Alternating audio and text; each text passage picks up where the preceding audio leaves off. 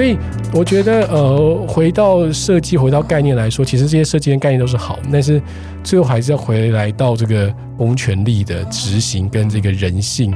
他怎么去取舍哪一件事情才是最好的？是，就是他如果觉得说，哎，呃，是我的财产，我买一楼就是为了这个，我买顶楼就是为了这个，那这些理念或这些概念永远都无法被实践。那在台湾，尤其这一块，我觉得我们还有努力的空间。嗯，一瞬间把很多这种年轻建筑师的脑中的粉红泡泡都戳破了。呃、这个离开学校就要面对这个是这个现实的残酷啊，社会是残酷的，没错。台湾建筑。台湾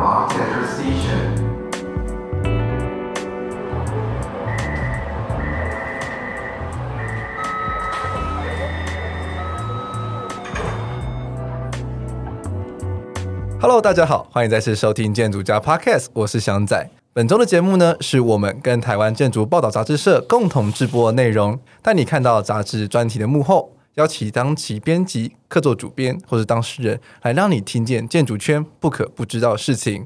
那现在时间过得很快，马上就是五月了，哇！二零二一年已经过了一半了。那其实如果大家在去年年底的时候有听了我们跟进坤哥有录了一集，就在谈台湾建筑这样的各种各式各样事情的话，应该在片尾的地方就有听到说，哦，我们那时候有宣传一个就是 TRAA 的建筑竞赛，那它的结果也出炉了。那它这个奖项呢，也正好就是本月的 TA 杂志的主题。那我们就是再一次很荣幸的欢迎到 TRAA 建筑奖的经理进坤来到我们节目中。Hello，嗨，Hello，各位听众，我是进坤。呃，说自己荣幸还有点晒，不过非常感谢翔哥、翔仔 再次邀请我来上节目啊，谈谈过去这一年呃国际竞图呃的一些成果啊，跟大家来做分享。对，静坤是我们节目上第一次有二度来上节目的来宾。其实我偷偷塞钱，原来是这样。看完大家都来募资我们节目，这样。对对对对，其实募到我的户头，不是翔仔啊，我的户头，等一下我在脸书上跟大家说明啊。啊，重点好像错误了。对，那这期杂志呢，其实就是以我们刚刚提到的这个 IRACDC 指向住宅建筑国际竞图这个内容。去作为主轴，当然，我想要说到这个主题，就必须由我们进坤哥来说一说。其实这个主题你知道吗？我也要翻一下杂志啊。我们的题目叫做啊，住宅的未来，在大流感来临之前与之后。是。那这个题目其实啊，在介绍之前，我觉得先说说我们这个奖项的由来啊。嗯。那其实今年纸上住宅建筑国际竞图是举办第二届。那我们第一届呢，呃，在二零一九年举办。那这个奖项呢，其实是呃台湾住宅建筑奖的一个延伸的奖项。那台湾住宅建筑奖呢，呃，已经举办了七届。那我们今年七月呢，就会进行第八届的征件。那也请各位听众呢，可以关注一下。嗯，那国际竞图跟住宅奖的关系是什么？因为住宅奖它其实是在奖励或者是鼓励这个实际完成的住宅建筑作品。但是呢，我们也知道，其实要完成一个实际的住宅建筑，其实并不容易。但我们还是非常希望可以鼓励这种年轻的建筑工作者，呃，可以对住宅建筑的议题呢进行发想，希望来提升我们的住宅建筑的品质。所以我们在二零一九年就举办了纸上住宅建筑国际竞图，那希望能够有更多更具创意性的概念可以加入住宅建筑的设计里面。那呃，这就是我们这个奖项成立的一个很核心的宗旨。但是我们的举办的方式，其实我们呃在筹备会议的时候，其实我们有讨论非常多。我们的核心就是，我们年每一届只邀请一位国际评审来担任国际建筑师来担任评审。那原因是因为我们其实是觉得纸上住宅建筑它其实是一个很概念性的案子。那我们知道，如果是一般的评审的话，其实最后常常选出来的是呃大家共同讨论的结果。但我们会觉得说，那这样子跟纸上住宅建筑的这个理想好像有点落差，所以我们会觉得，我们就找一位我们相信的建筑师来当评审，从他的目光，从他的观点来选出他觉得最好的住宅建筑。然后呢，这个作品的宣言也是由他来提出的。所以我们第一届找山本理显建筑师，他用这个小型经济住宅为主题。那今年我们找 Francine Houben 来担任我们的评审。那他因为刚好去年发生这个 COVID-19 的疫情，所以他很敏感的，然后很快的就以这个题目来作为他的命题。我觉得这个就是刚好符合我们的期待，就是说我们对这个竞图的想法是说，除了可以看到很多新的年轻建筑工作者对住宅建筑的想象，同时我们也可以借由这个竞图来看。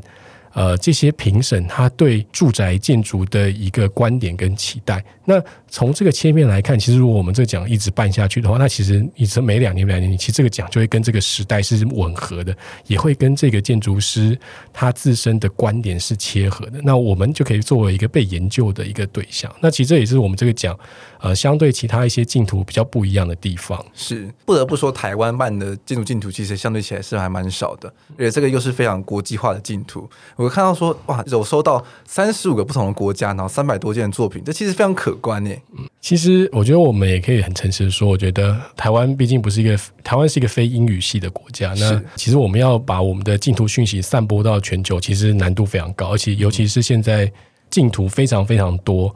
百花齐放是，那所以，我比如说，我们三百二十个八呃，我们三十五个国家里面，其实大部分还是亚洲国家为多。是，那相对件数比例来说，其实中国跟台湾的作品两个加起来，可能还是占了呃七成左右。但是，我觉得确实，我们今年相对于第一届，我们国外参加的件数是越来越增长。那这个原因有很多，大家如果想知道，我个人的分析放在杂志里面，很会色，很会卖杂志，非常好。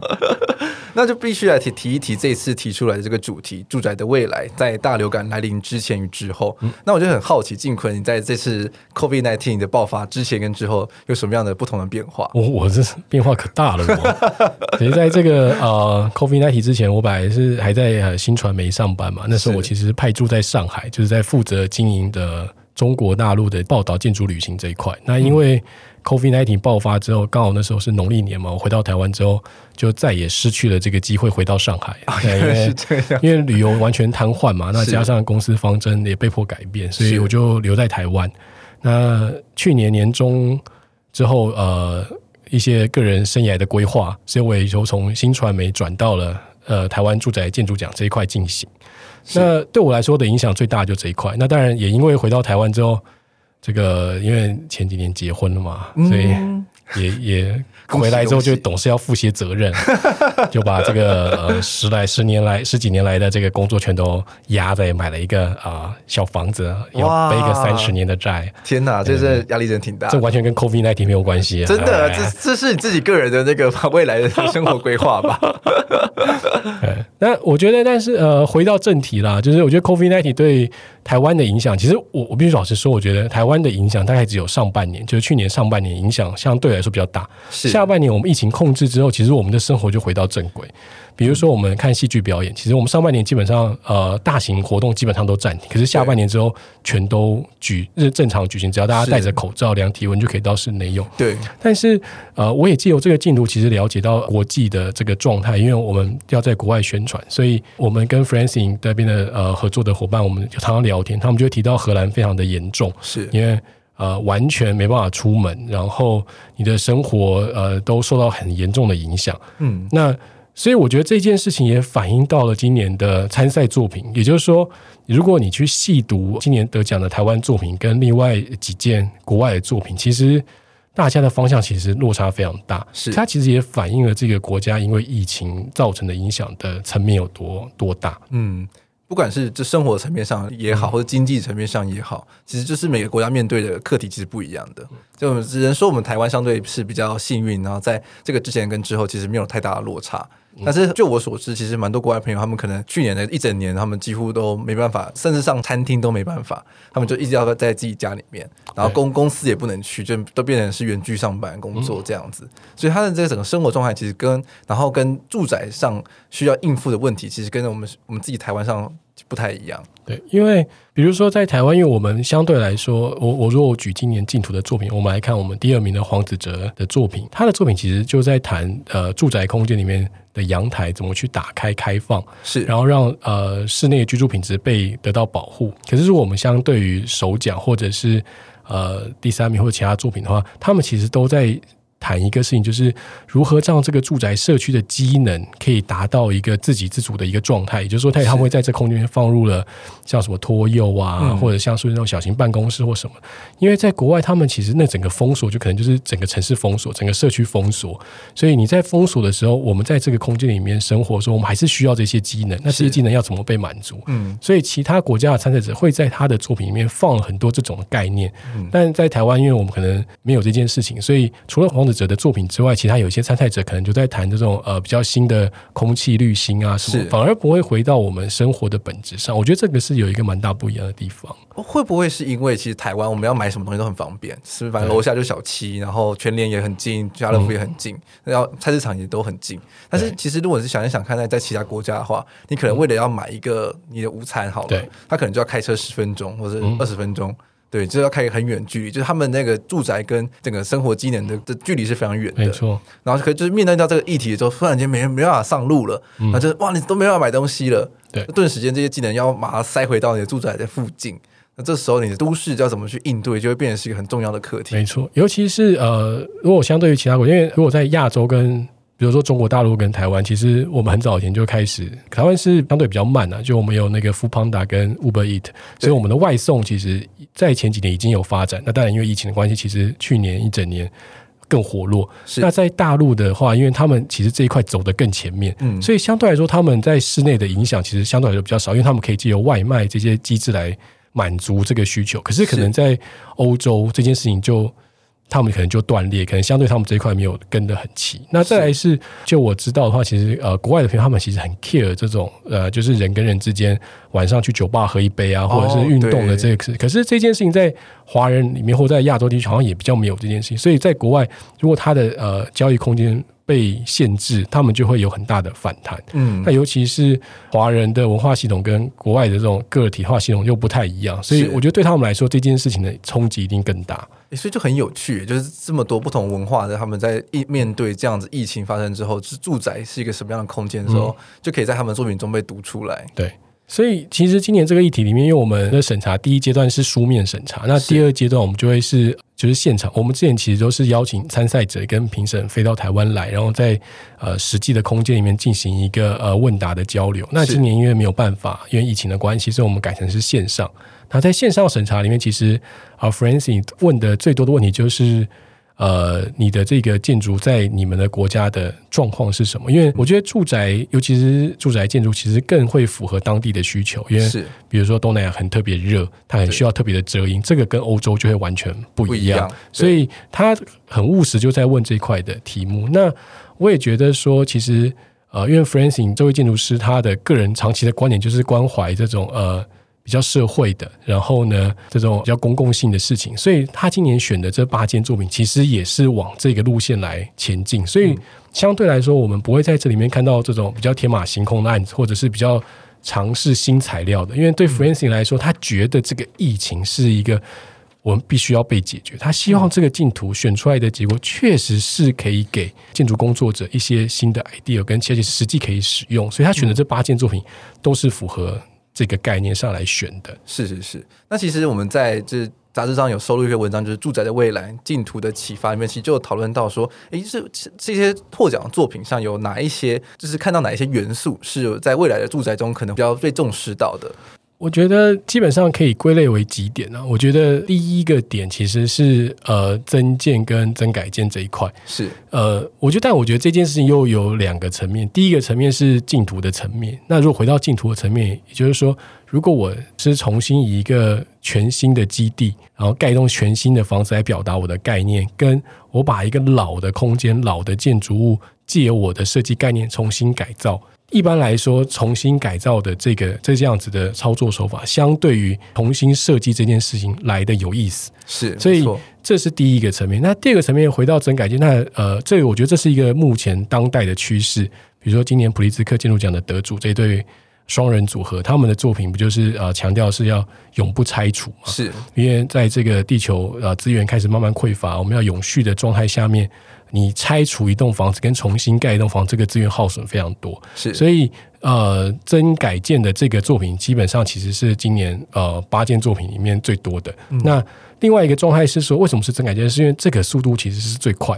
他们希望在 COVID nineteen 爆发的时候，其实你可以用增改建的方式，可以快速的满足这个社区的需求，去补足这个地方。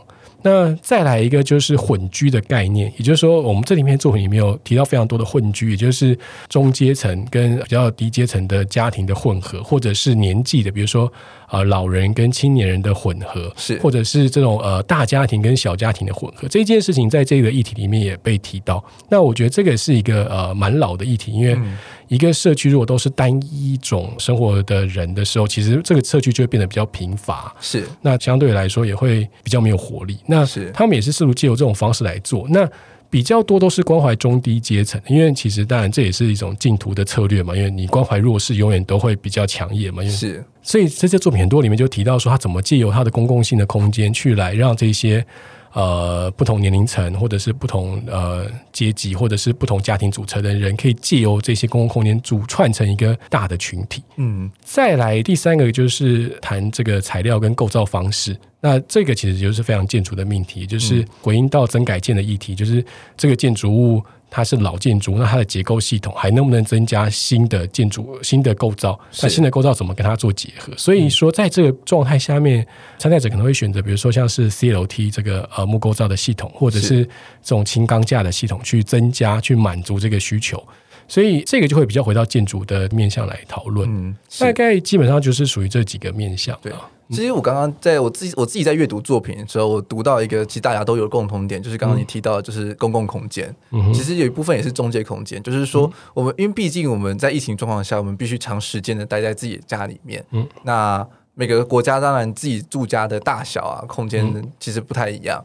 那一个住宅，它需要负担的机能，顿时间就多了很多嘛。原本只是一个你回家就是吃饭睡觉的地方。那假设你好一点，你还有就是有自己的客厅，有自己的厨房、自己卧室，它是分开的话，要去塞这样的机能进到你住宅里面去，是相对起来比较容易的。如果反观像是台湾，很多人是自己的租屋族，嗯，啊，顿时间，哎，假设台湾真的 lock down 好了，嗯，那你要在自己的这个小小的租屋空间里面吃喝拉撒睡，然后你甚至也没有厨房，你没有办法煮东西，你就只能靠外卖。对，可能就是小小的书桌，甚至你没有书桌，你就是在自己的床上去办公，顿时间这样子，好像就没办法去应付一个人所需要的，不管是社交活动也好，或者是呼吸新鲜空气也好，这样子的需求。所以我自己在读这次的得奖作品之后，其实读了蛮多次，都是在讨论，是说怎么样子在住宅的旁边去开启这样子通风的可能性。这个通风不只是自然上的通风，也是呃，不管是社交距离上的通风，或者是说你有自己一个心理上的通风。那其实我觉得有几个蛮有趣的要点，就是比如说像是屋顶上就被打开来了，嗯、或是阳台上被打开来了，这其实都是现在在台湾一般的住宅里面可能会被视为是一个私领域的空间，就是哎，反正屋顶就是我可以自己增建的地方，嗯、阳台就是给它封起来的地方，没错，对。但是其实，在落面对疫情或者是面对一个未来的住宅的时候，实际上这些空间应该都是公共的，应该被开放开来。对，没错。但但是我也觉得这个呃，其实我必须要先。提到说这些作品，因为我必须要讲说，呃，其实这八件作品都是 Francine 选出来。其实 Francine 在他的净土宣言里面，他其实就有特别强调这一块。因为他的宣言，我是建议各位听众如果有时间可以去阅读，那在我们官网上面都会有完整的刊出。他的宣言里面写得非常好，他其实就在讲说，不是要关怀这种呃有钱的人。或者是富有阶级，因为对他们来说，他们的公共空间跟他们的生活其实不会受到 COVID-19 太多的影响。是，可是中低阶层会完全立刻没有逃避的空间，就如刚刚祥仔所说。所以在他的竞图圈里面就特别提到，呃，希望参赛者可以对这一块多所琢磨。啊，我们当然就如祥仔刚刚所说，这些作品里面就开始试图要去解放这些空间，比如说呃，首讲的呃，Ghost Host，它是借由改造一个废弃很多年的泰国的这个。建筑物，然后注入一个新的机能，然后既有一条两公里长的走道，去把这些住宅跟这些公共空间串联起来，让每个人可以在这些公共空间里面得到一种舒服的放松感。那比如说那个黄子哲的作品，他其实就在谈说怎么去把阳台打开。那这个阳台可以随着你的需求要分离要。完全开放要搏杀，完全封闭都可以，或者是说第三名的作品，其实就是打开了阳台，然后它既有它建筑物的错落配置来调整。嗯，那或者是说，其实这几这三件作品，其实就是在对公共性这一块琢磨更多。那其他有几件作品，其实我也蛮喜欢，比如说这个呃，来自大陆的三位建三位年轻工作者的作品，那他们那一件作品。就是在谈这个轻盈共居的概念。那怎么让这个老年人在都市中心里面可以借由一种 APP 的呃配对方式，让年轻的人可以跟他一起居住？嗯、那老年人把他的居住空间让出一个部分，改造给年轻工作者住，然后他们可以一起在这个社区里面生活。那他们某种程度因为比较低廉的房租，然后可以可以帮助这些老年人一些事情，嗯，创造这些的活动性。但是我们也都必须要说，因为我们其实呃，如果离开是一个纸上净土，回到一个很实物的层面来看的话，呃，我们如果举台湾为例，台湾其实呃阳台的规定其实也蛮严格，可是为什么阳台没有成为一个公共性？就是因为外推嘛，对吧？谁不把自己家做大一点？对，对没错。阳台空间那本来都大家晒衣服的，啊，可是我可能就自己搭了铁门关起来就变我自己家。是。那一楼本来有庭院嘛，一楼本来可能大家有一个草坪，一楼就。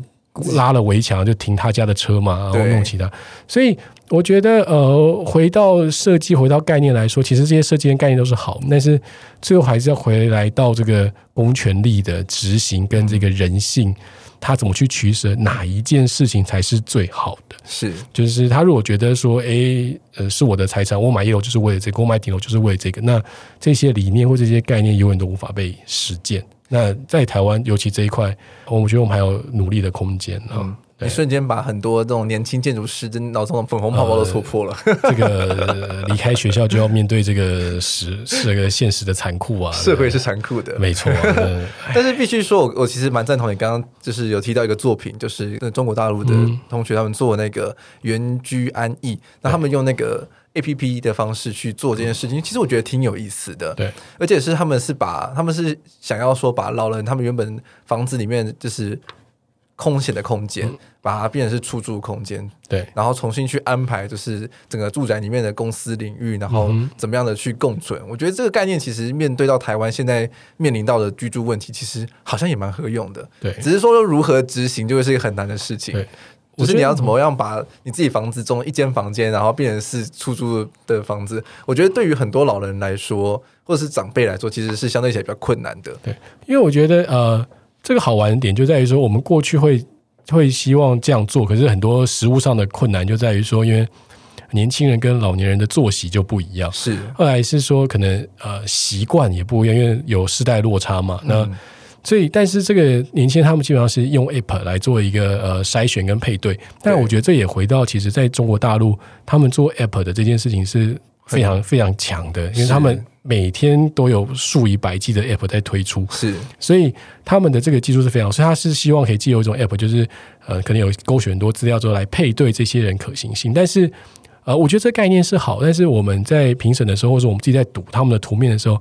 也会觉得他们很天真，也就是说，他在呃原来的这个建筑图片就隔了一个房间，然后隔了一个出入口，隔了一个厕所给年轻人，就觉得把这件事做完。可是我们知道，其实如果是这么简单的话，那早就是世界大同了，就就不可能是这么简单。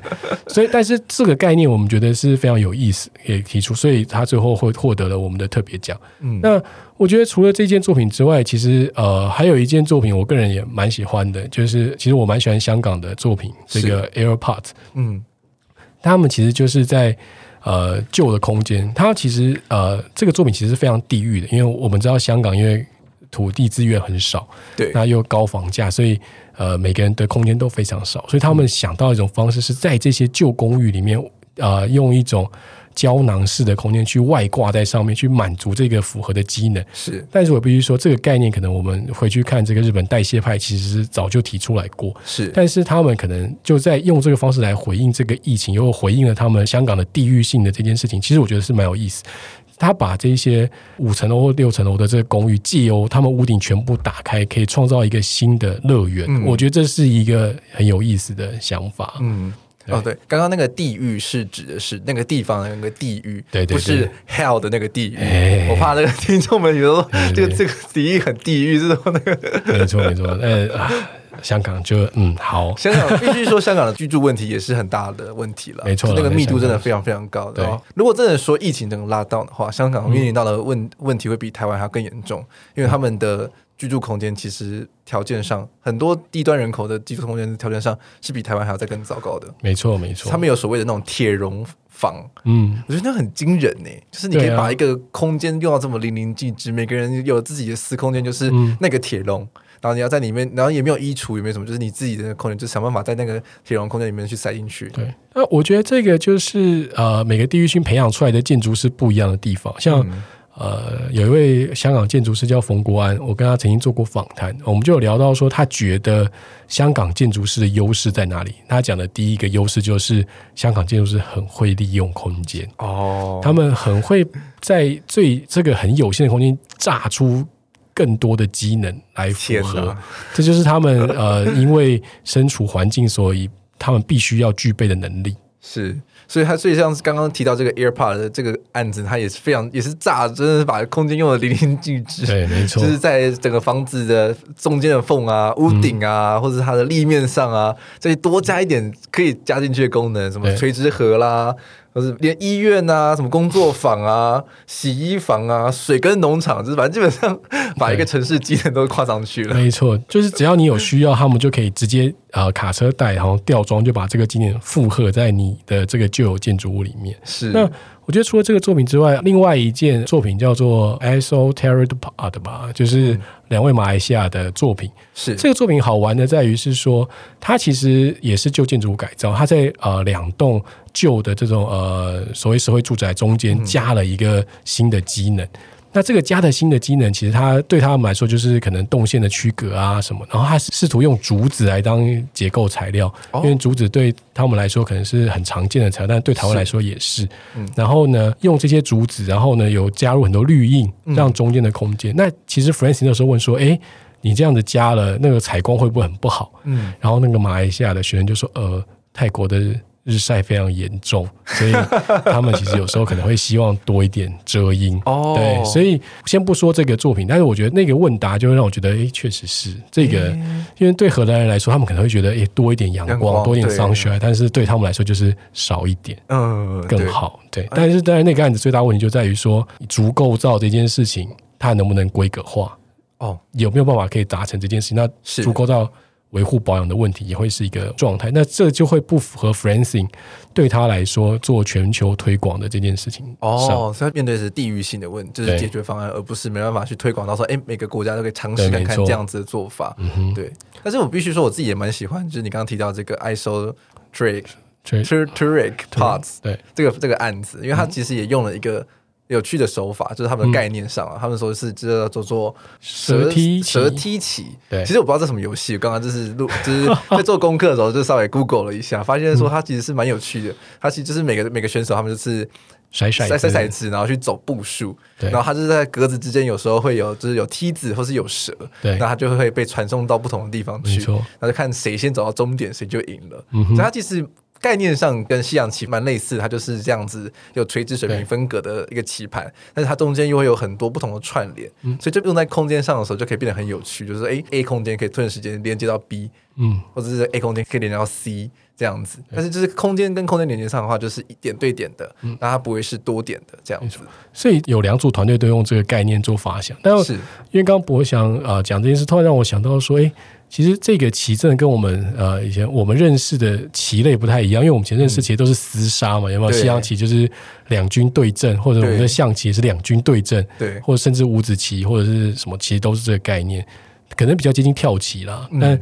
嗯所以这个游戏好玩在于说，这些参赛者都希望借由这个楼梯跟这个溜滑梯，就他们可能很直觉的反应，楼梯就是楼梯，蛇变成是溜滑梯，是，所以用这个方式来做动线上的区隔。其实也回应到我们的疫情里面常常在谈，就是啊，怎么让动线分离啊，然后大家的呃彼此的动线不要干扰到啊，让感染源变少。对，所以他们是用这个方法来解决。那从这边我们可以来谈，其实呃，对 f r a n c i n g 来说，他一直没有觉得。我们建筑必须要对 COVID-19 做出什么一个很大的创新，或者是一个很大的设备，或者是一个什么样的技术突破？因为他一直觉得，呃，其实 COVID-19 要解决就是解决这个阳光通风的问题嘛。因为如果你在一个开阔的空间，病毒很快就可以被带走；你不在密闭空间，其实你就不太会被传染。所以他一直觉得说，借由这个疫情，其实是让我们重新反思。什么是好的住宅品质？Oh. 我们真的要靠空调吗？我们真的要靠这些设备来维护我们的生活吗？是。那这个概念，其实我们可以在第三名的作品里面看到，因为第三名的作品就在是在谈这个通风，嗯、也就是它这么大的量体，它借由它的配置，然后挖洞，让这些风可以快速的流通，然后很多开放的空间。其实这个作品就在试图在谈说，是不是可以降低这些设备，降低这一些人造物，然后可以让用自然的方式就可以达到防疫的效果。是，对。哦、oh，OK，但是因为这个作品相对来说，它的创新性跟图文就相对其他前两名作品的相对少了一点点，嗯、所以它就放在第三名。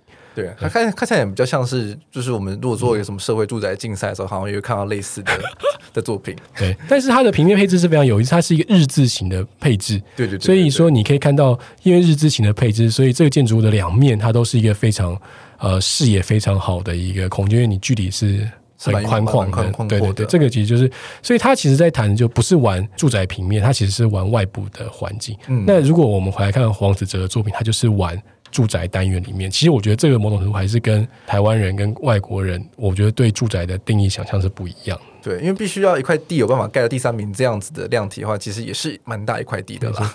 可是我们必须要说，对我来说，我觉得第二名的作品才是真正的豪宅，因为你看。它的住宅平面其实蛮大，也大到让它有一个一圈的虚空间可以玩，哦、所以它其实某种程度也也是一个豪宅。但是这个我觉得这是优先不一样，就是黄子哲在平面上面琢磨很多，是，可是其他的人可能他的平面上就没有太多交代，就是很简单的机能放，他们都在玩居住平面之外的事情，嗯、这些也是。两个完全不同的出发点，哎，这倒是，这倒是真的。对对我我自己对于刚刚你刚刚提到第一名作品，其实蛮有兴趣的。那一部分也是因为它的基地选址啦，嗯，就是刚刚提到是说，就是他讨论个竞图的话，当然是用旧建筑改建比较有兴趣嘛。那、嗯、他选的地点也很特别，就是曼谷非常有名的沙吞独特大楼。对，如果听众们不知道那是什么地方的话，那就是曼谷的猛鬼大楼。对，没错。我我我呀，我几年？我二零。一一一还一零年的时候，我去过泰国，我有去，就是走到那个大楼上，真的是一个非常可怕的空间，就是完全就是一个很大的废墟，然后很大的混凝土就伫立在这里。嗯，而且它非常非常巨大，它真的是一个摩天大楼等级的空间。嗯、对啊，对。然后听说就是有鬼片，什么失约也有在那边拍。对啊，没错。虽然说我是没不看鬼片的人了，但是就是 那时候就刚好看到新闻。对，其实必须说那栋建筑物其实真的蛮可观的啦，而且确实。不管是台湾或者是全世界，就在城市中都有非常多这样子被空闲下来的空间。嗯、那如何去活用它，其实也都是我们建筑师如果有机会面对的话，也是一个蛮好的处理的议题。对，但是这种就变成又回到呃前面刚刚谈的，就是有时候增改建其实比新建来的困难很多，是。因为呃新建有时候你就有新的机能，那如果真改建你要受限原来建筑物的格局、它的结构系统，嗯、然后它的开发程度，嗯，有时候不如你把整栋推掉，盖一栋新的来得快，所以这个也是真改建这个议题有时候在台湾推不动的问题啦，嗯、那这就需要被调整。是。对，我觉得真改建我们刚刚谈了几种方法，那我觉得呃我们还有一件特别讲的作品，就是来自英国苏格兰的作品啊。那一件作品有一，他也是拿两栋旧建筑，他就是在旧建筑外面加了一一圈皮层上去。Okay, 其实这跟呃今年呃普利兹奖的作品其实非常相似。然后在在这两栋加起来之后，创造了一个中间的呃共同的活动空间。是，所以这个也是呃今年也看到他他是用 CLT 木构造系统去玩这件事情。嗯，但他他的问题就同样面对到主构造的问题，就是那个 CLT。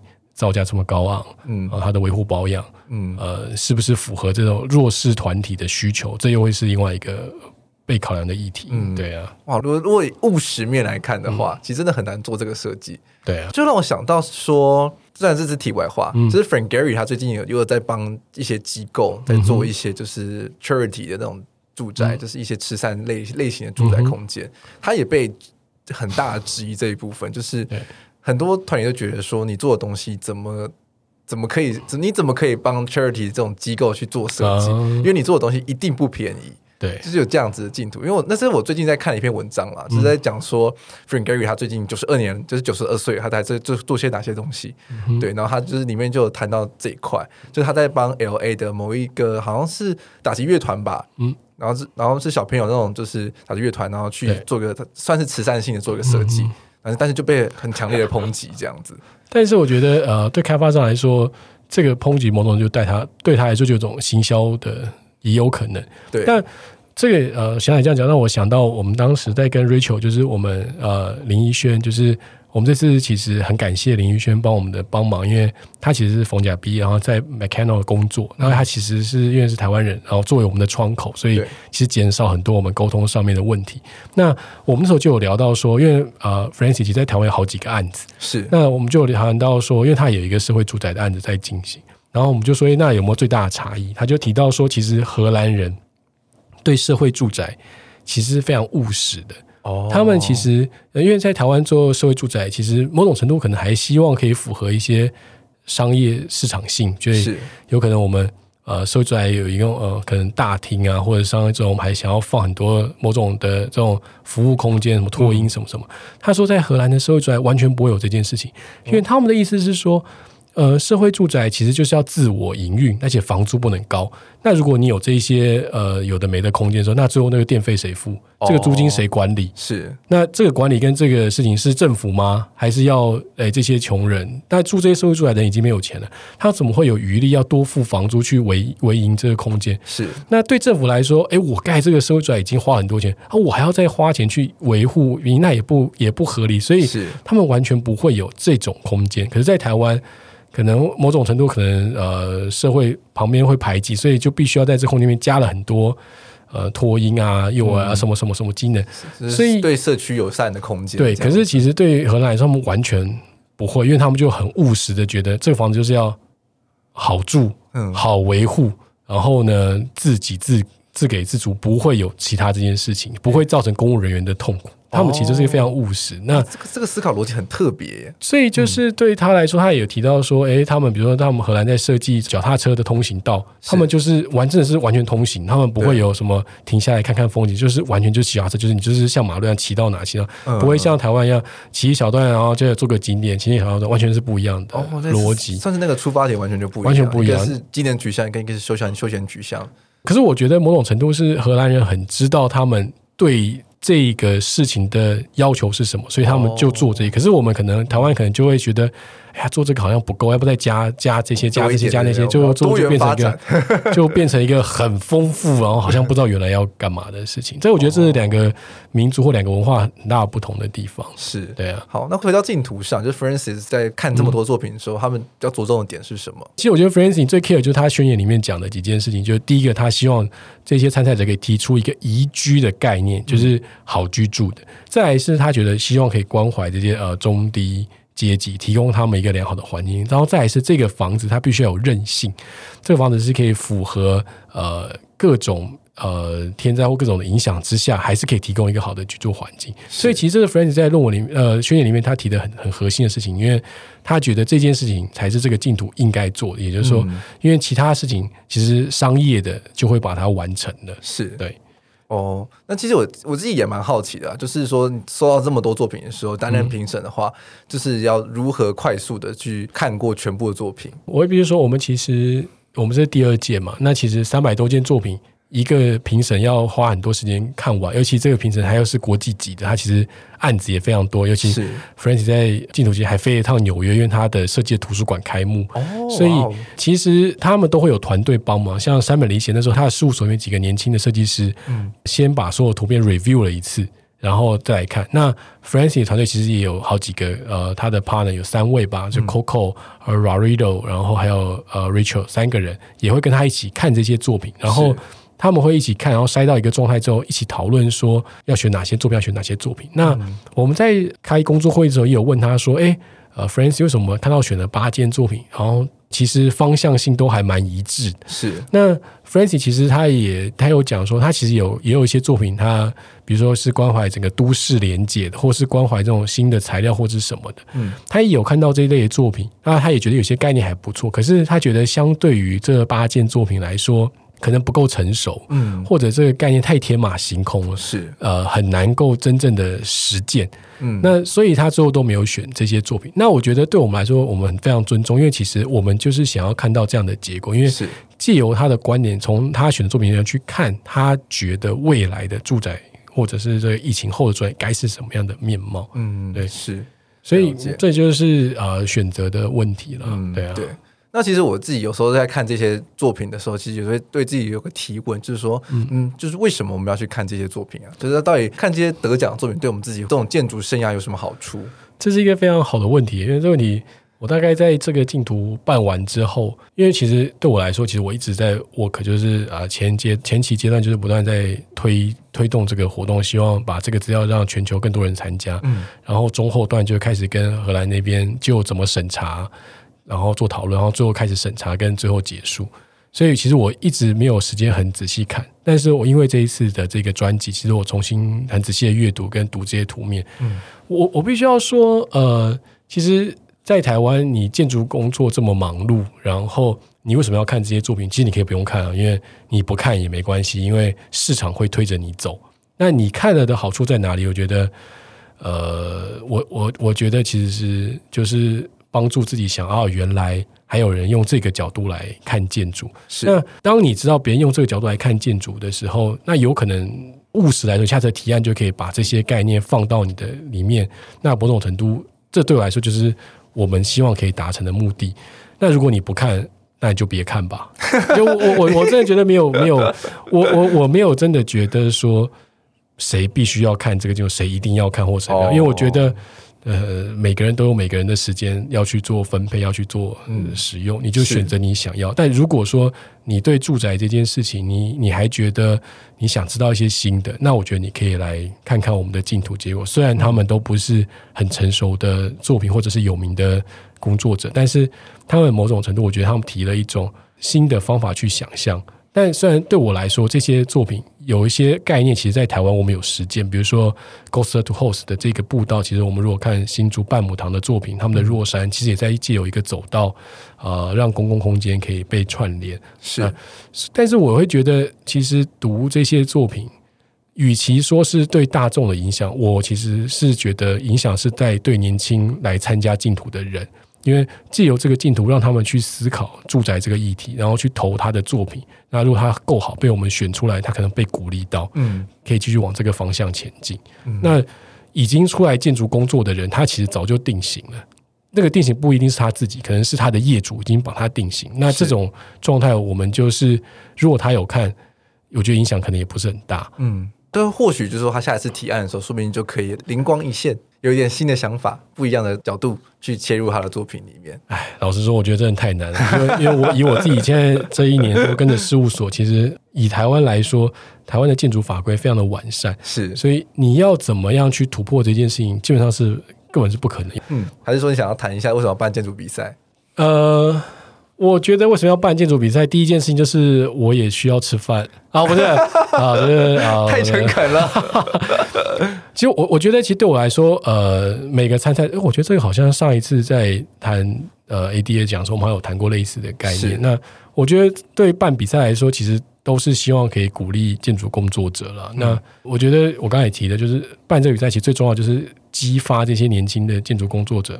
去思考这个议题。当你抛开这种呃柴米油盐酱醋茶的时候，去想象一个议题，然后把你的能力充分的展现。是。那这个展现之后，到底对你有没有任何的影响？我们也没办法把握。但是我们也希望你，嗯、你可能用心思考这件事情之后，它对你是有意义的。你可能未来可以把这个有意义的事情继续在你的建筑实践里面做发展。因为很多人都说，在台湾的建筑师很聪明，什么都会，可是好像也看不出来到底想要他自己的个人性在哪里。是，但我们也会希望说，既有办比赛，我们可以去鼓励这件事情。但是如果真的要说它，它到底可不可以真的造成什么样的影响，我们也期待。那其实呃，岔开国际净土，我现在已经在筹备呃第八届的台湾住宅建筑奖。那其实今年我们有做一个很大的突破，就是我们除了建筑的评审之外，我们还有一组找了一组就是非建筑专业背景的评审来加入我们的讨论。其实这个 idea 是我提出来说服老板的。那这个 idea 提出来的概念，其实不是说呃这些非建筑专业评审就比建筑工作者厉害，而是说我们希望借由他们的目光，比如说呃可能是作家，呃可能是媒体工作者，可能是艺术家，他们的角度可能会有一些新的概念看建筑作品。同时，我们也希望借由他们的影响力，让社会大众更关注住宅建筑这一块。那对我来说，办奖就是希望可以让更多人看到在改变，看到一种新的概念，然后这个新的概念可以让更多的人跟着前进。但我们的期待是这样子了，对啊，没错。那我觉得，其实台湾建筑杂志这一期会做出这样的主题，其实也是算是有这样子的初衷吧。就是希望说，拿看到这本杂志的人都有机会去发现一点不一样的或者新的概念。而且我相信我的老板应该不会看这，但我觉得呃，基本上因为我们他是我们的合作单位了，他也不得不担。但是，但我们希望这个节节目当然希望更多人看。但我觉得这本杂志非常棒，因为我其实收到之后我就翻。